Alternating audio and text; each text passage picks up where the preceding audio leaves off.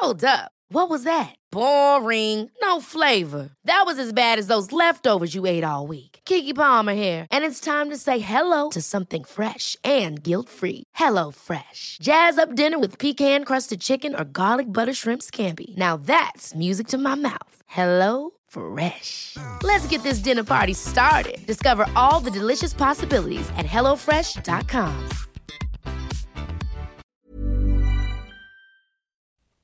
Der 7. Juni 1997 ist ein schöner, warmer Tag.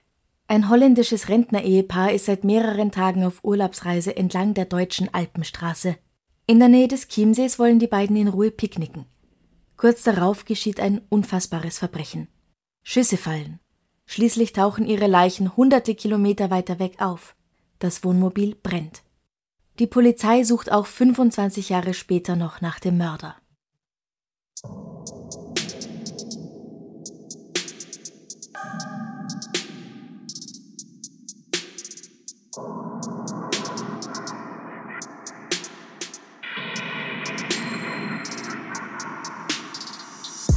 Servus. Christi. Herzlich willkommen bei Darf's ein bisschen Mord sein? Dein Podcast zum Thema wahre Verbrechen. Mein Name ist Franziska Singer. Und ich bin Amre Baumgartel. Das ist Episode 130. Das ist jetzt nichts, was man gemeinhin feiert, aber ich finde das wirklich leibend, dass wir es so weit schon gebracht haben. Und schon so lange machen. Das ist eine schöne, runde Zahl. Ja. Mhm. Und diesmal möchte ich mit dir über einen Fall sprechen, der aus meiner Heimatgegend stammt. Mhm. Einer meiner Heimatgegenden. aus dem Chiemgau. Anfang Juni 1997 macht das Ehepaar Trüsch und Harry Langendonk Urlaub in Deutschland. Die beiden Rentner sind mit ihrem Wohnmobil von Delden in den Niederlanden losgefahren, um die deutsche Alpenstraße zu erkunden. Delden ist eine Kleinstadt in der Nähe der deutschen Grenze Luftlinie ca. 14 Kilometer von Enschede entfernt oder 70 Kilometer nordwestlich von Münster. Trish ist 61 Jahre alt, sie liest gern und trägt jeden Tag Lippenstift. Ihr Mann Harry ist 63, er ist handwerklich begabt.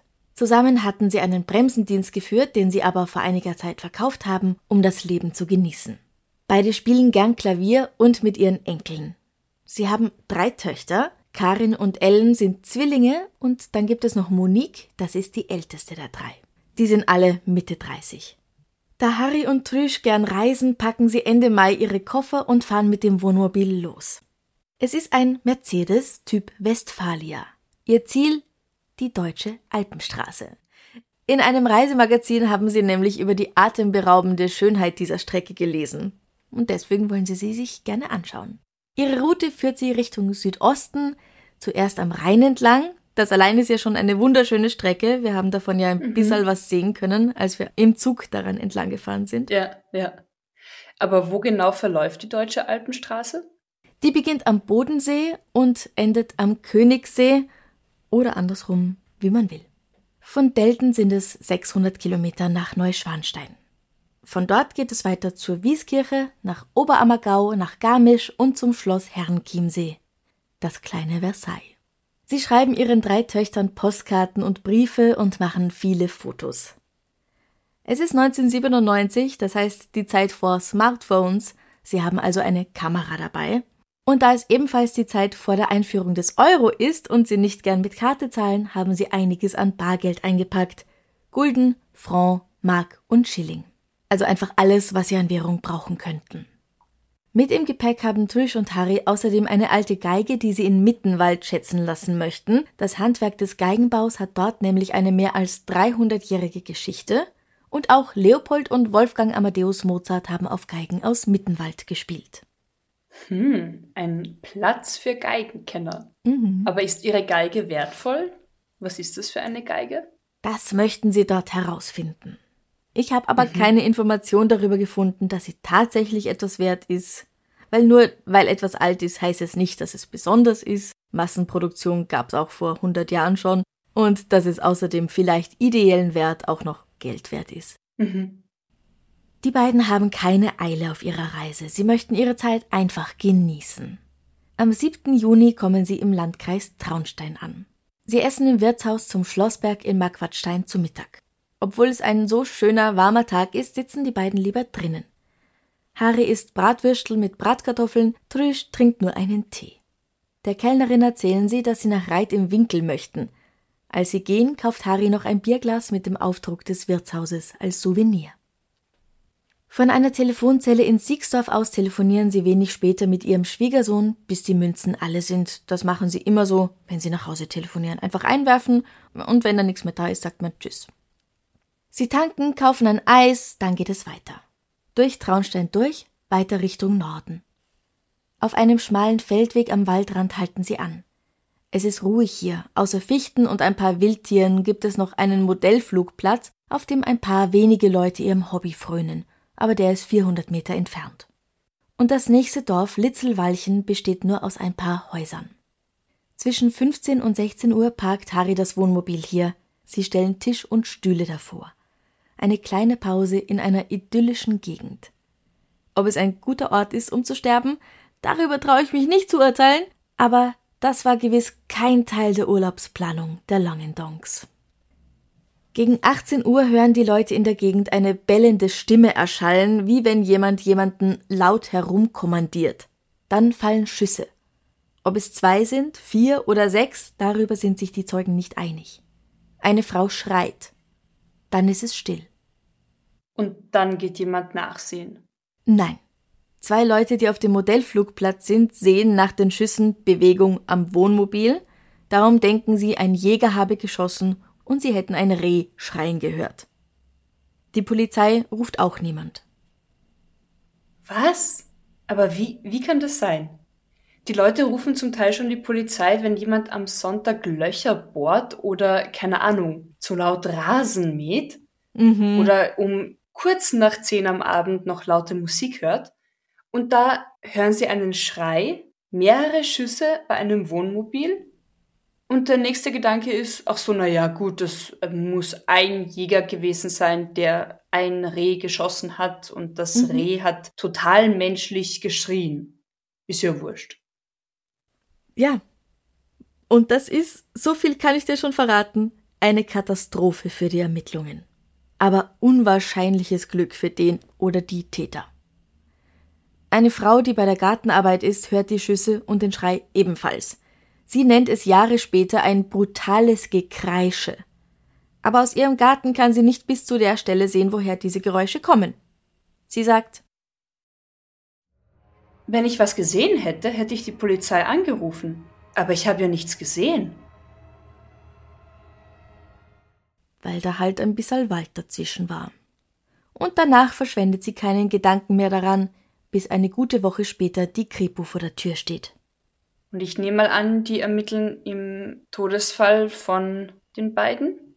Und ich nehme mal an, es ist Trish, die geschrien hat und jetzt ist sie tot. Trish ist tot, ja. Aber Harry hat sie nicht umgebracht. Das wäre auch noch eine Möglichkeit, denn der stirbt schon vor ihr. Also ja, es sind wirklich beide tot. Und ich möchte noch dazu sagen, für alle Landkinder, wir wissen schon, dass die Schrei von wilden Tieren, generell von Tieren, oft so klingen wie auch von Menschen, aber mm, mm. Also ja, und ja, tatsächlich am Land, man hört ab und zu Schüsse und denkt sich, ah, okay, ist gerade ein Jäger unterwegs, also wenn ein Wald in der Nähe ist. Aber wenn es so nah, also ich glaube, man hatte schon im Gefühl, ob man sich denkt, ach, weit entfernt ist ein Schuss gefallen oder weit entfernt hat ein Tier geschrien oder irgendwas passiert da gerade nebendran, es ist ziemlich nah und es ist ziemlich besorgniserregend und dann geht man vielleicht doch nachschauen. Naja, der Jäger kann auch 400 Meter weit weg ein Reh schießen. Ja, ich, ich behaupte, man hat tendenziell eher im Gefühl, ob das jetzt bedrohlich für Menschen war, der Schuss und das Geschrei vor allem, oder ob man sagt, ja, es klingt grausam, aber da wurde halt gerade ein Tier geschlachtet. Vor allem direkt beim Wohnmobil. Also, naja. Mhm. Vermutlich ist es so gewesen an diesem Tag. Ein den Langendongs unbekannter Mann nähert sich ihnen, er wirkt bedrohlich, hat vielleicht schon die Waffe in der Hand, er will sie ausrauben. Harry wehrt sich gegen den Angreifer, er ist sehr auf ihre Sicherheit bedacht und hat zur Selbstverteidigung immer ein einzelnes Tischbein dabei. Da trifft ihn ein Schuss in den Kopf. Trish schreit auf, ein Schuss trifft sie in die Brust. Die Polizei geht heute davon aus, dass die Waffe des Täters eine Ladehemmung hat, denn ein unverfeuertes Projektil bleibt im Gras liegen. Da greift der Mann zum Messer und schneidet ihr die Kehle durch. Zur Sicherheit tut er dasselbe bei Harry. Da sich das alles zwischen dem Wohnmobil und dem Wald abspielt, kann auch das Paar auf dem Modellflugzeugplatz tatsächlich nicht sehen, selbst wenn es wollte. Nach der Tat lässt sich der Unbekannte zwei Stunden Zeit. Er räumt auf, lädt die Toten ins Wohnmobil, genauso wie Tisch und Stühle, und wirft das Tischbein ins Unterholz, mit dem Harry versucht hatte, sich und seine Frau zu verteidigen. Gegen 20 Uhr sehen mehrere Personen, dass das Wohnmobil wegfährt. Stunden später hält es auf einer Waldstraße neben dem Autobahnkreuz Nürnberg Ost ein paar Kilometer vor der Stadt. Er ist so weit gefahren, wie es ging, ohne neu zu tanken. Um ein Uhr morgens steckt er es in Brand. Er wickelt das Ventil einer Gasflasche der Langendongs in einen Lappen, den er anzündet und in das Wohnmobil wirft. Die Leichen von Harry und Trish befinden sich noch darin. Sie verbrennen und damit auch alle DNA-Spuren. Zwei Frauen sehen die Flammen, wenig später sind Polizei und Feuerwehr vor Ort, aber der Täter ist weg. Ist er zu Fuß davon? Hat jemand auf ihn gewartet? Stand da ein Rad am Wegesrand? Nein, also man geht davon aus, dass er wirklich so lang gefahren ist, bis das Benzin alle war mhm. und dass es ein männlicher Täter ist, der allein gehandelt hat. Die Langendongs mhm. hatten auch selbst kein Fahrrad dabei, er ist also zu Fuß auf dem Weg in Richtung Nürnberg davon. Nach etwa drei Kilometern kommt er in der Löwenberger Straße an, ruft von einer Telefonzelle aus ein Taxi und lässt sich vom äußersten Rand von Nürnberg zum Hauptbahnhof bringen. Er will in französischen Franc bezahlen. Ob das möglich ist? Kein Problem, sagt der Taxifahrer. Den Rest der Zeit schweigen sie. Aber er merkt sich das, weil es halt ungewöhnlich ist. Alles an diesem Passagier ist ungewöhnlich. Die Uhrzeit, der Ort, das Aussehen. Das heißt, er kann ihn beschreiben. Mhm. Es ist ein Mann in dunklem Anzug mit hellem Hemd und Krawatte. Er hat nackenlange Haare, die total verschwitzt sind, dreckige Hände und einen österreichischen Akzent. Eventuell auch bayerisch. Als sie am Bahnhof ankommen, wechselt der Taxler ihm noch 100 Franc und gibt ihm 30 D-Mark dafür. Dann betritt der Mann den Bahnhof, geht auf der anderen Seite wieder raus und steigt dort in ein neues Taxi. Auch diesem Fahrer fallen die schweißnassen Haare auf und dass er schon ein bisschen nicht mehr ganz so gut riecht. Später meint er, dass der Unbekannte Kleidung getragen habe, die nicht zu ihm gepasst hat. Und trägt er vielleicht sogar eine Perücke? Der Mann fragt, ob der Taxifahrer ihn auch weiter wegbringen würde und ob er mit Karte zahlen kann. Mit Karte geht nicht, aber eine weitere Strecke ist kein Problem. Und er darf bei ihm in österreichischen Schilling zahlen. Mhm. Und was ist sein Ziel? Wohin geht's? Das ist noch etwas, das seltsam ist und mit ein Grund, warum sich der Taxler diesen Gast so genau merkt. Er macht sich danach sogar Notizen über ihn. Der Mann sagt, er möchte seine Freundin treffen, aber er wechselt immer wieder den Zielort. Erst ist es München, dann genauer der Münchner Hauptbahnhof, dann der Nordostbahnhof, den es nicht gibt, dann der Flughafen. Und dann ganz woanders, Traunstein. Von Nürnberg über München nach Traunstein sind es circa 280 Kilometer, da fährt man schon so an die drei Stunden. Schließlich entscheidet er sich noch einmal um und will nach Marquardstein. Das liegt 20 Kilometer südwestlich von Traunstein. Und das ist ja auch dort, wo Harry und Trüsch zu Mittag gegessen haben. Genau dort. Hm. Weil der Taxler aus Nürnberg sich im Chiemgau nicht auskennt, hält er nach Ingolstadt bei einer Tankstelle an und kauft eine Landkarte. Da gibt's doch immer Überwachungskameras. Da gibt es Überwachungskameras, ja. Aber das Taxi bleibt so stehen, dass der Fahrgast auf der Rückbank von einer Säule verdeckt wird. Und er steigt nicht aus. Der Taxler erinnert sich, dass der Mann so ruhig wie eine Puppe hinten drin sitzt. Er sagt wenig, spricht nur, wenn ihm wieder ein neuer Ort einfällt, an den er ihn bringen soll, und einmal sagt er etwas von klassischer Musik und einem Symphonieorchester. Ja, aber das passt ja alles irgendwie ins Bild. Weil die Langendongs hatten ja auch eine Geige dabei, die sie schätzen lassen wollten. Mhm. Das könnte doch eine Spur sein. Ich habe keine Ahnung noch welche, aber es ist auffällig. Ja, aber die Überreste der Geige werden im abgebrannten Autowrack gefunden. Ah, okay. Also, wir reden, glaube ich, später nochmal drüber. Aber bleiben wir noch kurz im Taxi. Bei der Abfahrt Grabenstedt fährt der Taxler raus. Hier geht es nach Marquardstein. Aber nun fragt sein Passagier nach der Uhrzeit. Es ist kurz vor 5 Uhr morgens. Dann will er plötzlich umkehren, also doch nicht nach Marquardstein. Der Fahrer erinnert sich. Ich habe zu ihm gesagt, langsam sollten Sie schon mal wissen, wo Sie hinwollen. Jetzt brauchen Sie keine Landkarte mehr. Der Mann zeigt, dass er sich hier sehr gut auskennt und lotst ihn durch Traunstein durch auf die B304 nach Litzelwalchen bis zum Wald. Fragt immer wieder nach der Uhrzeit. Beim Bushäusel möchte er aussteigen. Dass er Bushäusel gesagt hat, das hat sich der Fahrer besonders gemerkt. Um zehn nach fünf hält er an, die Fahrt kostet 500 Mark. Der Unbekannte gibt ihm 30 Mark und 3300 Schilling, dann steigt er aus. Der Fahrer denkt sich noch, wie blöd dieser Typ ist. Die Strecke hätte er ein paar Stunden später gut mit dem Zug fahren können. Und vor allem denke ich mir, sehr viel billiger. Mhm. Der Taxler wundert sich also, wendet und fährt zurück nach Nürnberg. Wenige Tage später liest er von dem Mord in der Zeitung und wenig später sitzt er an einem Tisch der Kriminalpolizei und macht zum ersten Mal eine Aussage über diese Nacht. Cool. Großartig, dass er sich meldet. Weil ich mhm. meine, klar, niemand hat so viel Zeit mit, sagen wir mal, einem sehr verdächtigen Menschen verbracht wie er. Also zeitlich, mhm. es könnte tatsächlich der Täter sein. Und wer könnte ihn besser beschreiben oder was über ihn erzählen als der Taxler? Ganz genau, ja. Aber viel gibt es nicht zu sagen. Auch nicht unter Hypnose.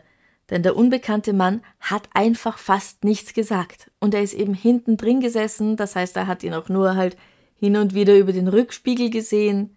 Mhm. Er hat nicht viel mehr über ihn zu sagen, als ich gerade erzählt habe. Aber gehen wir noch ein bisschen zurück, bevor er in das Taxi steigt. Zündet er den Wohnwagen an und geht dann aber zu Fuß nach Nürnberg. Mhm. Kann auf der Strecke irgendwas gefunden werden? Mehrere Autofahrer sehen den brennenden Wagen auf dem Waldparkplatz zwischen Nürnberg-Altenfurt und Feucht, aber sie melden nicht, dass sie irgendeine Person dabei sehen. Mhm.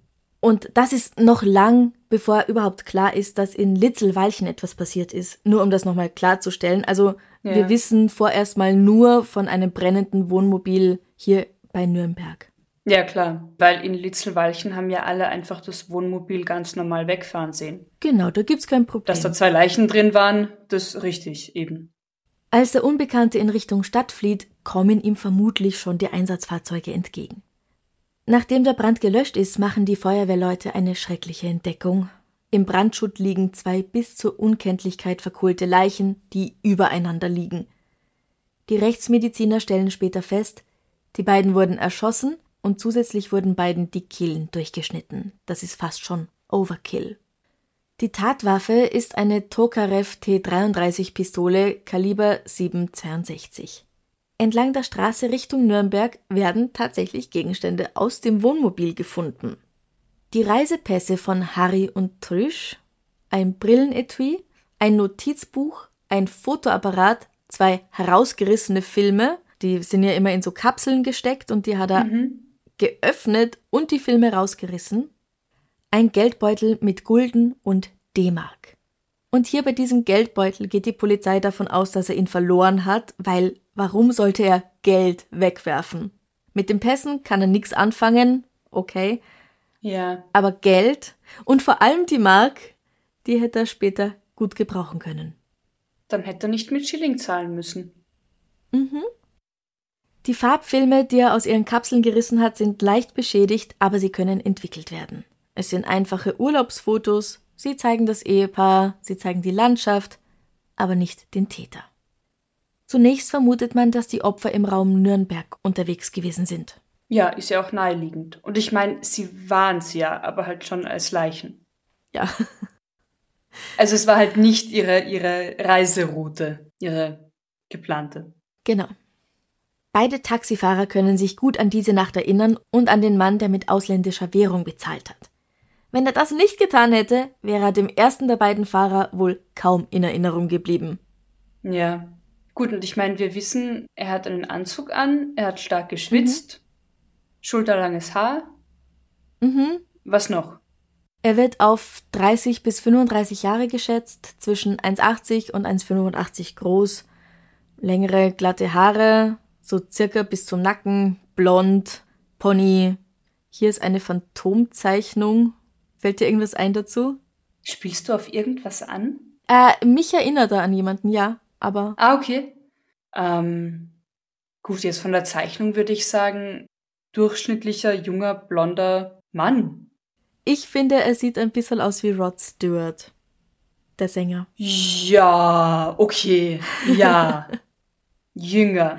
Ja, ein, ein junger Rod Stewart. Ein, ein, junger, ein, ein ja, jetzt, 1997 Rod Stewart. Ja, okay, okay, gebe ich dir recht. Ja, ein mhm. bisschen. Mhm. Und außerdem wissen wir, dass er österreichisch geklungen hat, vielleicht aber auch bayerisch. Mhm. Gerade in der Grenzregion verschwimmen halt auch die Dialekte und Akzente und ich glaube, außer meiner Mutter können das vermutlich nur die wenigsten bis aufs Dorf genau bestimmen, woher jemand kommt. ja. Die Reisepässe und nicht zuletzt die Taxifahrer, die in der Zeitung von den Toten lesen, führen schließlich von Nürnberg in den Landkreis Traunstein. An den Waldrand von Litzelwalchen, wo der Unbekannte aus dem Auto gestiegen ist und zu den Menschen, die Schüsse gehört haben, ohne einen Finger zu rühren. Hier finden die Ermittler die Brille von Trüsch, sie liegt im Gras, ist zertreten. Unweit davon Patronenhülsen, hier muss es also geschehen sein. Das heißt, erst durch all diese Indizien finden sie heraus, wer die Toten in dem Wohnmobil überhaupt sind. Ach nee, ja, und wegen ja, den Reisepässen. Ja, okay. Genau, dann rufen sie halt an daheim. Ja. Die sagen ihnen, Gott. wo sie zuletzt angerufen haben. Ja. Okay. Eine Soko wird gegründet, fast 70 Personen gehören ihr an. Sie finden das Tischbein, das Harry zur Selbstverteidigung dabei hatte, und die Einstiegshilfe des Wohnmobils, ein demoliertes kleines Treppchen, das mehrere hundert Meter tief im Wald unter einem morschen Baumstumpf versteckt ist. Vermutlich hat der Täter es beim Wegfahren am Abend übersehen, dabei überfahren und am nächsten Morgen gefunden und versteckt. Hm. Okay, aber normalerweise, wenn man jetzt den Tatort kennt, da kann man doch einiges erkennen. Da finden sich doch immer Spuren, die irgendwas über den Täter aussagen oder über die Tat. Also zum Beispiel, er hat sich ja Zeit gelassen, er hat Tisch und Stühle mitgenommen, er hat aufgeräumt, hat dann aber so Dinge wie das Tischbein und die Stufe übersehen, hat nicht an die Patronenhülsen gedacht, beziehungsweise Vielleicht hat er sie auch gar nicht gefunden. Vielleicht waren sie im Gras zu gut versteckt. Hm, ja, das ist gut möglich. Weil ich meine, wenn er ordentlich aufgeräumt hätte, dann hätte man vermutlich ja weniger über ihn und die Tat herausfinden können. Genau. Und da hat er mal wieder wirklich großes Glück, weil es nämlich in den frühen Morgenstunden des 8. Juni zu schütten beginnt. Und außerdem eine gute Woche zwischen den Morden und dem Fund des Tatorts liegt. Mhm. Deswegen kannst du halt leider vergessen, dass da noch brauchbare Spuren dran sind, weder Fingerabdrücke noch DNA. Aber du hast was von Patronenhülsen gesagt. Kann man anhand mhm. derer irgendwas genaueres über die Waffe sagen? Genau, also man weiß jetzt eben, es handelt sich hier um eine Tokarev TT 33, Kaliber 762 und das ist eine Ordonnanzwaffe. Eine Ordonnanzwaffe, was ist das denn? Das wusste ich auch nicht und ich war so das frei, Wikipedia mich. zu fragen, was das bedeutet. Mhm. Eine Ordonnanzwaffe ist eine beim Militär offiziell eingeführte und an Soldaten als persönlicher Ausrüstungsgegenstand ausgegebene Waffe. Diese spezielle, die TT-33, war bis 1951 eine Ordonnanzwaffe der sowjetischen Armee und einige waren bis in die 1970er im Einsatz. Mhm. Also nicht die neueste und vor allem nicht wirklich typisch für Deutschland. Nein, und auch für Österreich nicht. Aber, Achtung, Zeitsprung. Von Juli 2017 an gibt es in Bayern eine Amnestieregelung, dass die Bürger zwölf Monate lang illegale Waffen und Munition abgeben können. Entweder bei der Polizei oder bei den Landratsämtern, und zwar ohne eine Strafe wegen Verstoßes gegen das Waffenrecht fürchten zu müssen. Das nutzen sehr viele und auch mehr als 30 Tokarev T33 werden in den Landkreisen Traunstein und Berchtesgadener Land abgegeben und untersucht. Und? Also doch gar nicht so wenige. Ja, eh. Und keine ist die Tatwaffe. Ach, verdammt. Okay. Ja. Es besteht dennoch die Möglichkeit, dass der Täter aus dem Osten stammt. Auch der Overkill, dass er beiden zusätzlich zum Erschießen die Kehle durchgetrennt hat, durchtrennt hat, lässt die Ermittler daran denken, dass der Mann vielleicht Erfahrung in einem Bürgerkrieg gemacht hat. Mhm, mh. Allerdings könnte die Waffe auch von einem Familienmitglied aus dem Militärdienst im Osten mitgebracht worden sein oder irgendwo im Urlaub, zum Beispiel in Ungarn auf dem Flohmarkt gekauft worden sein. Da kann man mhm. die abenteuerlichsten Dinge erstehen. Und vielleicht kommt er von einem Bauernhof oder ist Metzger und hat einfach Erfahrung mit so einem Killschnitt. Ja. Die Tatwaffe selbst wurde bis heute nicht gefunden. Kein Messer und keine TT-33. Vielleicht befinden sie sich immer noch im Besitz des Täters. Ever catch yourself eating the same flavorless dinner three days in a row? Dreaming of something better? Well, HelloFresh is your guilt-free dream come true, baby. It's me, Kiki Palmer. Let's wake up those taste buds with hot, juicy pecan-crusted chicken or garlic butter shrimp scampi. Mm. Hello Fresh. Stop dreaming of all the delicious possibilities and dig in at HelloFresh.com. Let's get this dinner party started. Hey, I'm Ryan Reynolds. At Mint Mobile, we like to do the opposite of what Big Wireless does. They charge you a lot, we charge you a little. So naturally, when they announced they'd be raising their prices due to inflation, we decided to deflate our prices due to not hating you. That's right. We're cutting the price of Mint Unlimited from $30 a month to just $15 a month. Give it a try at mintmobile.com slash switch. $45 up front for three months plus taxes and fees. Promo for new customers for limited time. Unlimited more than 40 gigabytes per month. Slows. Full terms at mintmobile.com. Aber wir gehen davon aus, dass dieser Unbekannte, der mit den Taxis gefahren ist, tatsächlich der Täter sein muss, ziemlich sicher.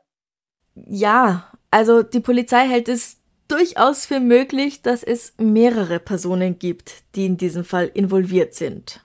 Dass der Mann in dem Taxi nur derjenige ist, der die Spuren beseitigt hat, während der Mörder untergetaucht ist. Der tatsächlich aufgeräumt hat. Okay. Okay, das ist eine ganz neue, weil du es jetzt alles so erzählt, als wäre das eben der eine. Ja. Aber es macht die ganze Sache noch, noch frustrierender und gespenstischer, wenn es da jemanden gibt, der einfach nur zum Aufräumen diese Strecken fährt oder um falsche Spuren zu legen oder ich habe keine Ahnung. Vielleicht waren zwei Leute beim Mord anwesend in Litzelwalchen, sind raufgefahren, nur einer ist zurückgefahren man weiß es nicht. Aber man ist ziemlich sicher, also es ist ziemlich sicher, dass dieser ominöse Taxigast irgendwas damit zu tun hat. Ja, da ja, ist man okay. sich ganz sicher, schon allein wegen der Währung. Und wegen dem Ort, wo er sich hat abliefern lassen, weil warum? Ja, es ist halt alles so, ja, es ist so absurd. Mhm. Ich kann schon nach, also ich kann mir schon vorstellen, dass da mehr als ein Mensch involviert war.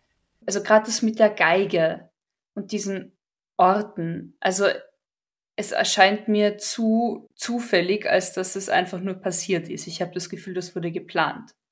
Und vielleicht haben das mehr geplant. Ähm, ja, also diese Geige. Ja. Viele Hobbydetektive in diversen Internetforen sind davon überzeugt, dass die ein wichtiger, wichtiger Punkt in diesem Fall ist. Ich auch. Sie glauben, dass wegen der alten Geige ein geheimer Treffpunkt an diesem Ort verabredet worden ist, um einen Deal über die Bühne zu bringen, von dem niemand sonst weiß. Nein, das glaube ich nicht. Ich glaube das auch nicht, weil ganz offensichtlich war diese Geige nichts wert. Sonst hätte mhm. die Polizei das bestimmt herausgefunden. Die haben nämlich alle Geigenbauer in Mittenwald befragt. Mhm. Und die können sich auch daran erinnern, dass die Langendonks dort waren. Okay. Und wieso ausgerechnet auf einem schwer zu findenden Feldweg in einer ganz anderen Gegend Bayerns? Mhm. Also nein, mich kann das nicht überzeugen. Und außerdem werden ja auch die Überreste einer Geige im ausgebrannten Wohnmobil gefunden. Und das wäre wirklich zu viel Arbeit, dann diese Geige zu tauschen mit einer, was weiß ich, vielleicht nicht ganz so wertvollen, damit die dann verbrennt, damit man, also nein. Manchmal Na, ist das Naheliegendste das Naheliegendste. Ja, es ist natürlich schon möglich, was du gerade gesagt hast, aber warum sagen dann die Geigenbauer aus Mittenwald, na, das, hm. das war nicht. Ja, eben, das wäre dann schon eine riesen, riesen Verschwörungstheorie. Ja. Und irgendwann, ja. wenn Verschwörungstheorien zu, zu kompliziert und komplex werden, sinkt die Chance, dass sie tatsächlich wahr sind. Richtig. Wir wissen im Grunde immer noch nichts über diesen Mann. Wir wissen nicht, woher er an diesem Tag kommt. Aus dem Wald, über den Feldweg, aus dem Dorf, zu Fuß, mit dem Fahrrad, mit dem Auto. Wissen wir alles nicht. Und auch wenn nicht 100%ig klar ist, warum die Langendongs zu den Opfern des Unbekannten wurden, ist sich Kriminalhauptkommissar Stefan Stampfel sicher, dass die Tat nicht geplant war und es niemand auf sie direkt abgesehen hatte. Was auch gegen die Geigentheorie spricht. Mhm. Nichts weist darauf hin, dass sie an diesem Tag mit jemandem unterwegs gewesen sind. Die Kellnerin hat die langen Donks beim Mittagessen nur zu zweit gesehen, die Kassiererin hat niemanden sonst an der Tankstelle beobachtet, wo sie telefoniert und das Eis gekauft haben. Der Täter muss seine Opfer erst am Tatort getroffen haben. Stefan Stampfel sagt, Ich glaube, das ist ein Zufallstreffer. Der sieht das Wohnmobil, denkt sich, da kann ich schnell ein paar hundert Mark abzocken, geht hin, macht schön Wetter, ratscht ein bisschen, lotet die Situation aus. Dann kommt die Geldforderung und dann eskaliert's.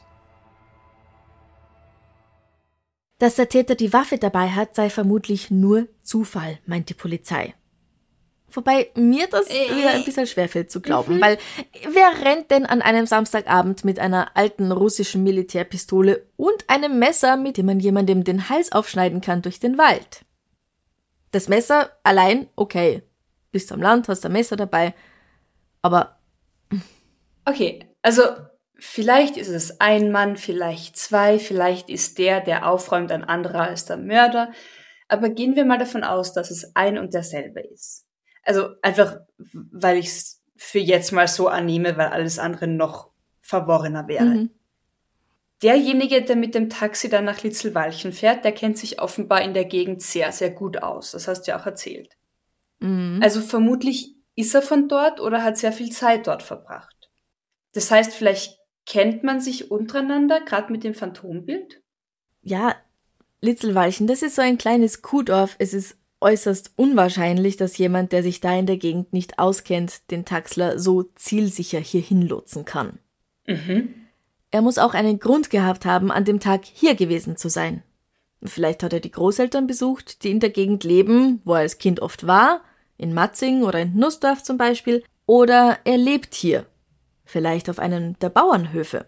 Ist das der Grund, warum er so viel Abstand wie irgend möglich zwischen das Auto und den Tatort bringen wollte? Ist er mit dem Taxi zurückgefahren, weil sein Fehlen am Morgen aufgefallen wäre, wenn er auf den Zug gewartet hätte? Mm. Musste er zur Arbeit, in den Kuhstall oder zurück in die Traunsteiner Kaserne? Aber warum sind die Langendongs eigentlich hier gelandet, also da am Waldrand? Ist das ein besonderer Wald? Also gerade in der Nähe vom Chiemsee, da gibt's doch sehr viel schönere Plätze, nehme ich an. Auch da kommen die sogenannten Hobbydetektive zu geradezu konspirativen Hypothesen. Nein, da an diesem speziellen Ort ist nichts Besonderes. Es ist ein mhm. Wald, das kann man schön finden, da ist ruhig, angenehm kühl, mhm. riecht gut, wunderbare Luft, aber es ist jetzt wirklich nicht irgendwie ein naheliegender Ort. Und wenn Ihr nächstes Ziel nach Marquardstein Reit im Winkel gewesen ist, liegen Siegsdorf und Litzelwalchen genau in der entgegengesetzten Richtung. Mhm. Dann ist es aber noch unlogischer, wenn Sie zu einem beliebigen Waldesrand gefahren sind, wenn der einfach so gar nicht auf der Strecke liegt. Ist richtig. Allerdings finden im Sommer immer wieder diverse Konzerte und nette Veranstaltungen entlang des Chiemsees statt und so auch am Abend des 7. Juni 1997.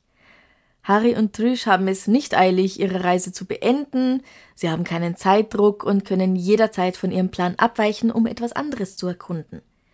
Wenn man sich nach Traunstein auf dem Weg nach Seebrugg, wo es auch einen Campingplatz gibt, wo sie also übernachten könnten, ein bisschen verfährt, Dann kann man über Nussdorf bzw. Litzelwalchen und dann Sondermoning zum Ziel kommen.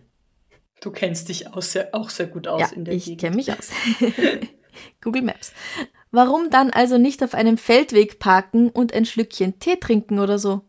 Ja, es ist Urlaub, man hat Zeit. Ja, genau, man muss, man muss nicht unbedingt den Regeln der Logik folgen, weil man sich nicht auskennt und nicht so genau plant. Und nur weil sie einer Kellnerin sagen, dass sie nach Reit im Winkel wollen, heißt es auch nicht gleich, dass es noch am selben Tag sein muss.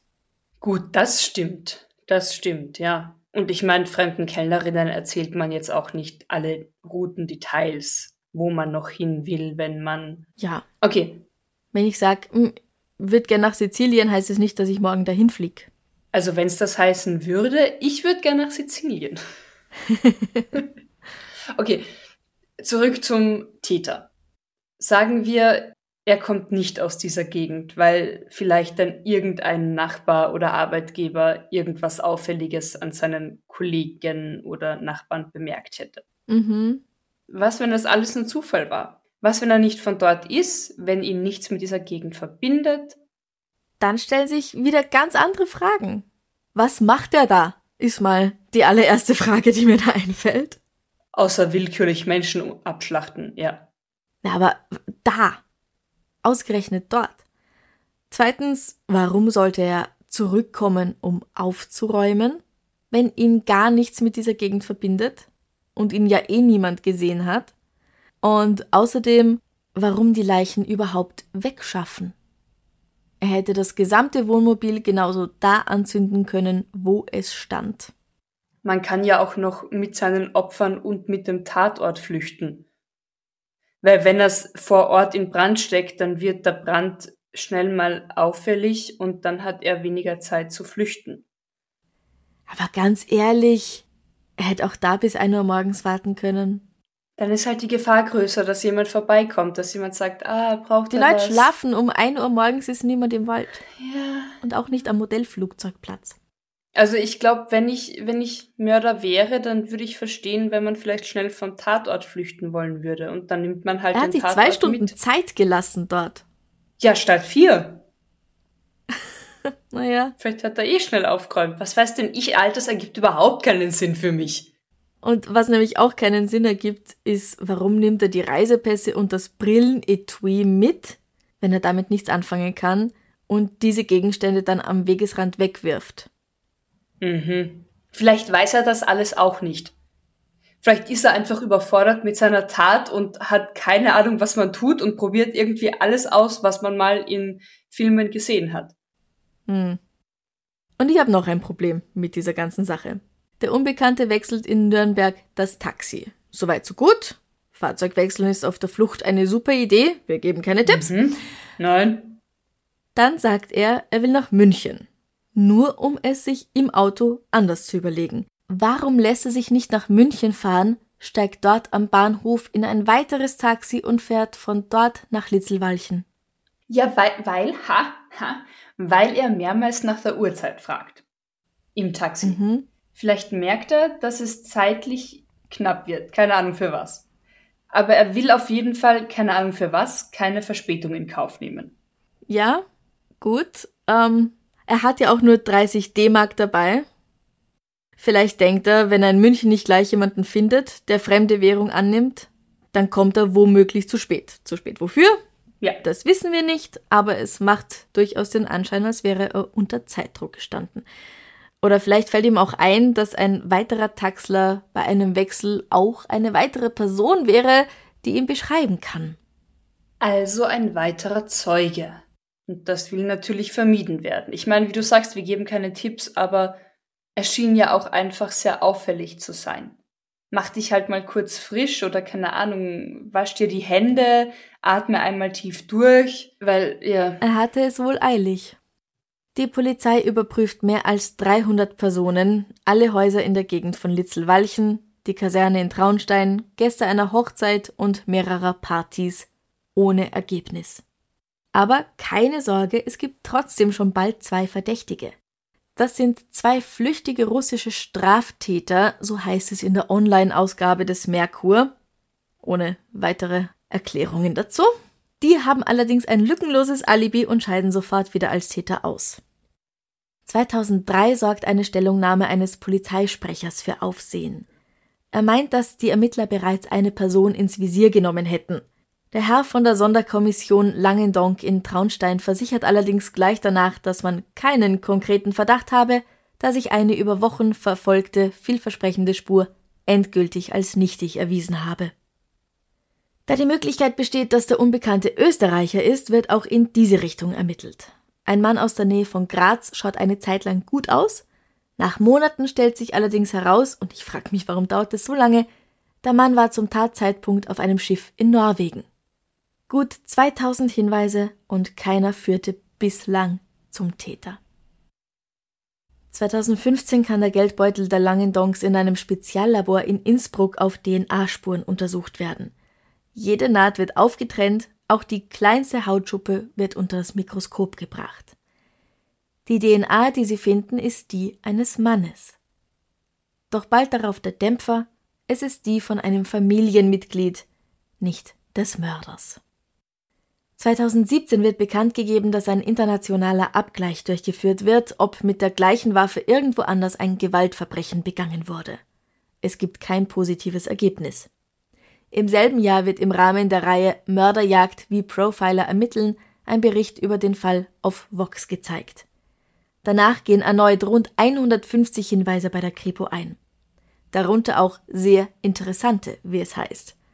Aber 2022 wissen wir, sie haben nicht das gewünschte Ergebnis gebracht. Offenbar gab es auch Hinweise auf einen gewissen prominenten Mann als Täter.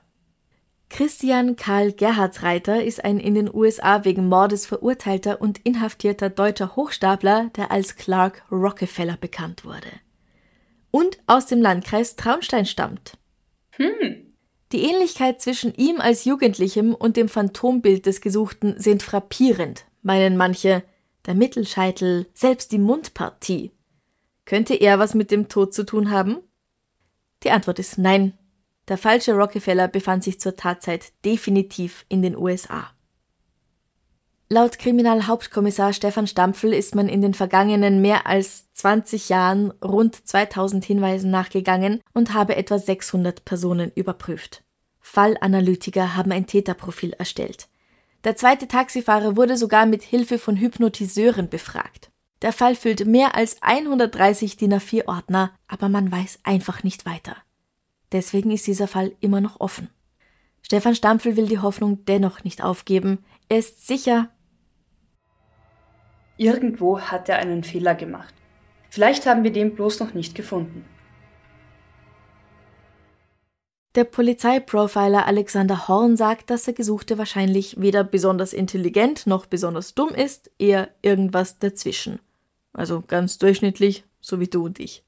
Es ist ihm schlicht und ergreifend gelungen, dass es keine Zeugen für die Tat gibt und niemand nach den Schüssen und dem Schrei die Polizei gerufen hat.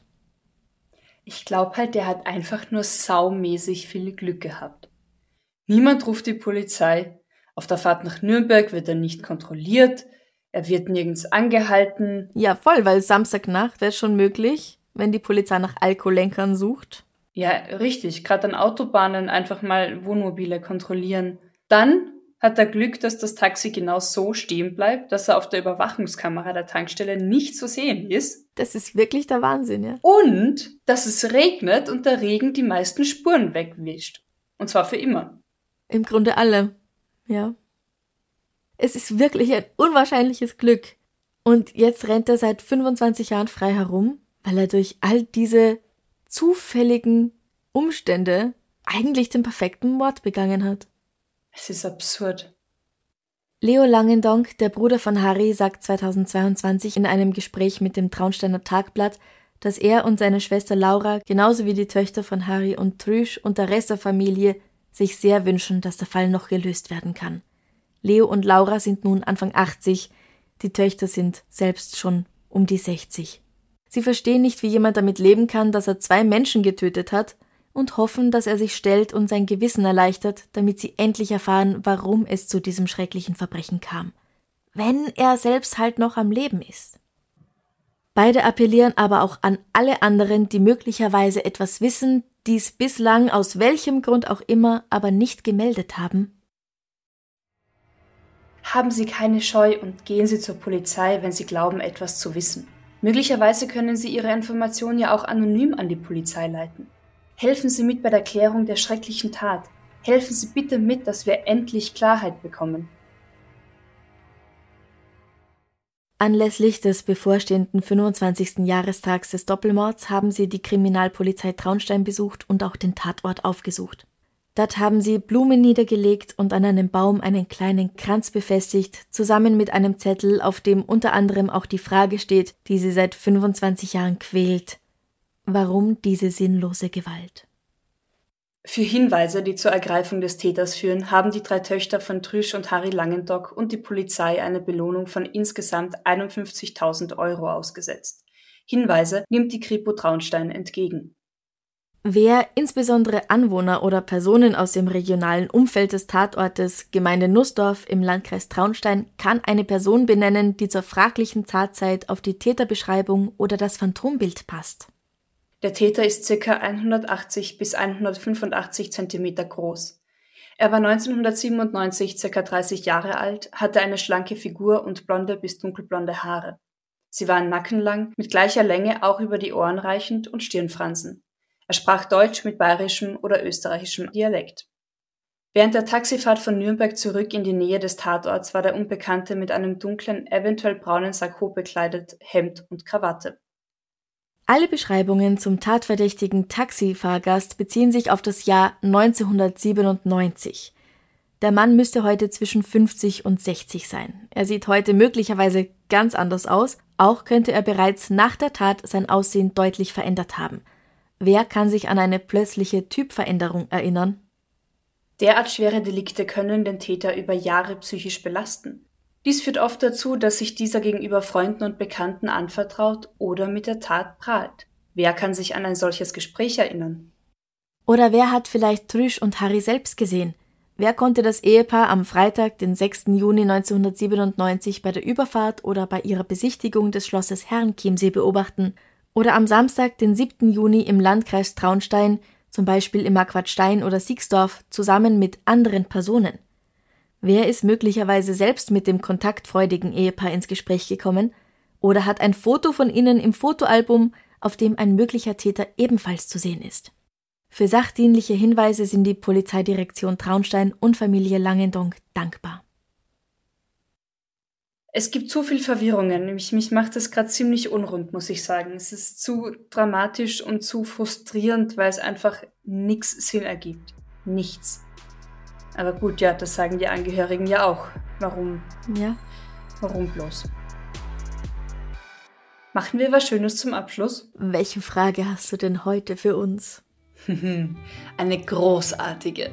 Weil wir dieses Thema schon viel zu lange nicht mehr hatten. Franziska, welche Nachspeise wärst du heute? Topfenstrudel mit Vanillesoße. Das kam schnell. Warum denn das? Weil das das Erste ist, was Bist wir du in so den lecker haben. und warm? Ähm, ja, also es ist nicht so, dass ich das jetzt gern essen möchte. mhm. Nein, das, das ist ja auch nicht die Frage. Nein. Die Frage ist ja, was Genau. du wärst. Ja, ja, ja. Ja, ich, genau. erk- ich sag nur, dass ich das, dass ich das nicht verwechsle. Ja, ich, ich habe so schön warme Füße, das passt zur Vanillesoße.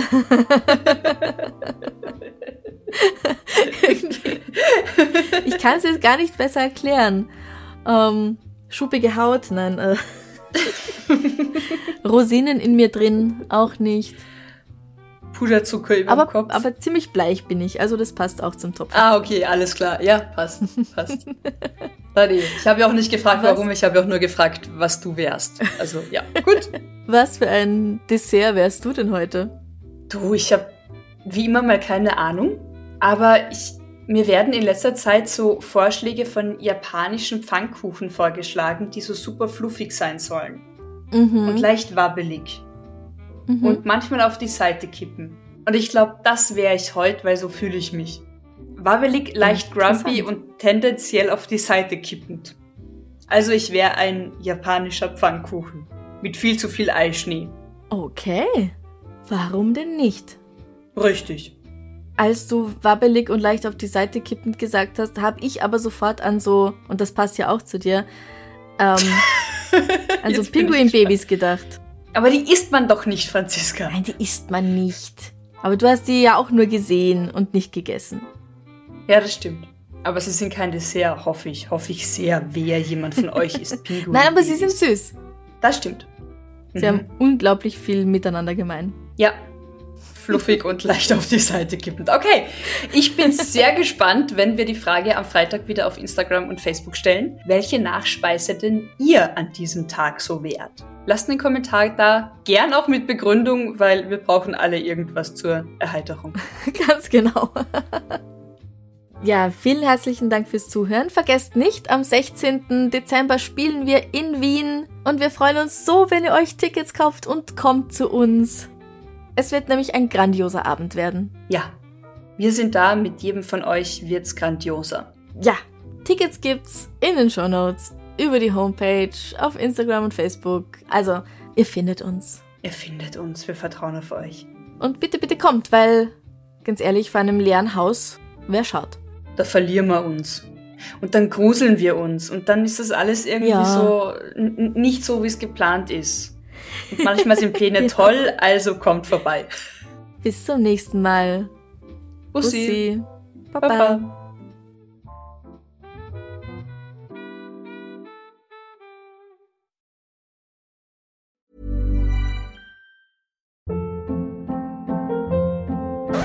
Hold up. What was that? Boring. No flavor. That was as bad as those leftovers you ate all week. Kiki Palmer here, and it's time to say hello to something fresh and guilt-free. Hello Fresh. Jazz up dinner with pecan-crusted chicken or garlic butter shrimp scampi. Now that's music to my mouth. Hello Fresh. Let's get this dinner party started. Discover all the delicious possibilities at hellofresh.com.